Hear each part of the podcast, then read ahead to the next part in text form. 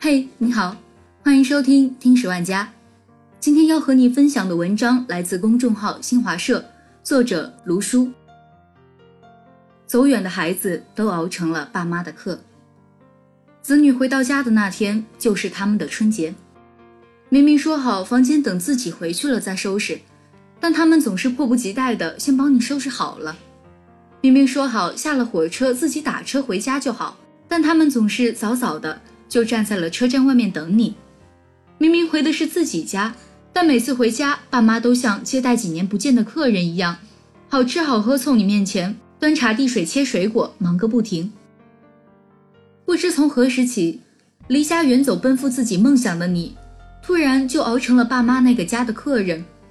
我们每一次的出发与到达，仅仅是一张车票的事儿，但对他们来说，都是一场大动干戈。我们随口说的一句话，自己转眼就忘了，但父母却记在了心里，甚至不惜反复折腾。有个朋友发朋友圈说想念云南的汽锅鸡，也就是随口说说，没想到过年回家还真吃上了。后来他才知道，为了这一顿汽锅鸡，他爸爸专门托人从云南寄来了汽锅以及配料的药材，他妈妈则根据网上的教程。尝试了整整一个晚上，才做成这道美味。在父母眼里，孩子身上没有一件小事儿，哪怕只是一句无心的话，也会被他们当成心愿，无论费多大周章，都要帮你实现。这是属于他们爱的倔强。年底回家就如同倦鸟归巢，能安然放下满身疲惫，松弛紧绷的神经，因为只有在父母面前，我们才能不设防。才能感到安全与温暖。我们所有安然闲适的年假，都必然有一对心甘情愿付出的父母。但是很多人却不知道，父母真正的生活却是从你回家那刻起。对他们来说，过年从来不是具体的某一天，子女回到家的那天就是他们的春节。所以经常是人还没回去，他们就已经在家忙开了。提前几天买好鸡鸭鱼肉、火腿、肥肠、肘子、排骨，堆满整个厨房。看到一个上大学的女孩和妈妈的聊天记录，她妈妈说：“宝贝，你的屋子被弟弟占用了，你回家住爷爷奶奶的小屋。我们已经给你铺好电毯，衣柜也擦干净了，等着你回家。你想吃我包的饺子吗？面粉已经买好，准备下星期一包。”读完心里很暖。我们所有心安理得的享受，都离不开父母的精心准备。很多人春节在家俨然是个废人，冷了，父亲就把电暖壶凑在一旁；饿了，母亲就把饭菜递到嘴边，不用为工作学业烦忧，也不用担心吃穿用度。甚至不少人说，每次回老家，爸妈就跟养一只猪崽子一样，恨不得将所有的家乡美食用短短几天全部塞进自己的胃里。还有人说。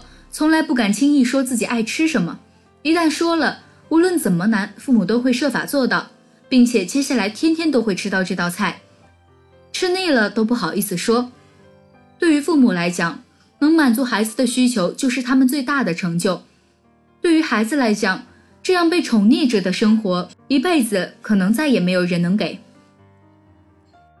以前听一个老伯说，他女儿有一年在国外，春节没回家。他和老伴连年货都没买，准备年夜饭也浑身没劲儿。作家熊培云在《追故乡的人》一书中说：“他是故乡的囚徒，但一个人想要忠诚于内心的使命，就得学会独自远行。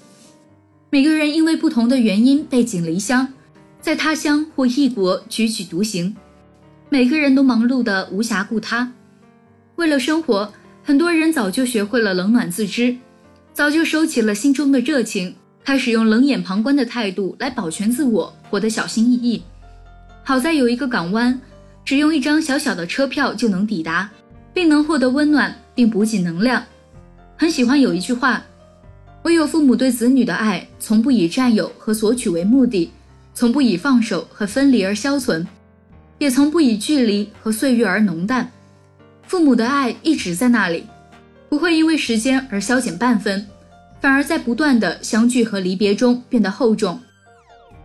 人到中年，也越来越能理解，很多时候不是我们去看父母的背影，而是承受他们追逐的目光，承受他们不舍的、不放心的、满眼的目送，最后才渐渐明白，这个世界上再也没有人可以像父母一样爱我如生命。在聚少离多的现实处境中，父母把所有的爱都浓缩在一次次声势浩大的准备中，无论是相聚还是别离。之前有朋友问我什么是安全感，我想安全感大概就是我们一句买好票了，父母就开始以他们的大动干戈回应，等你回家。父母在，人生尚有来处；父母去，人生只剩归途。好了，这就是今天的节目，感谢您的收听，我们下期再见。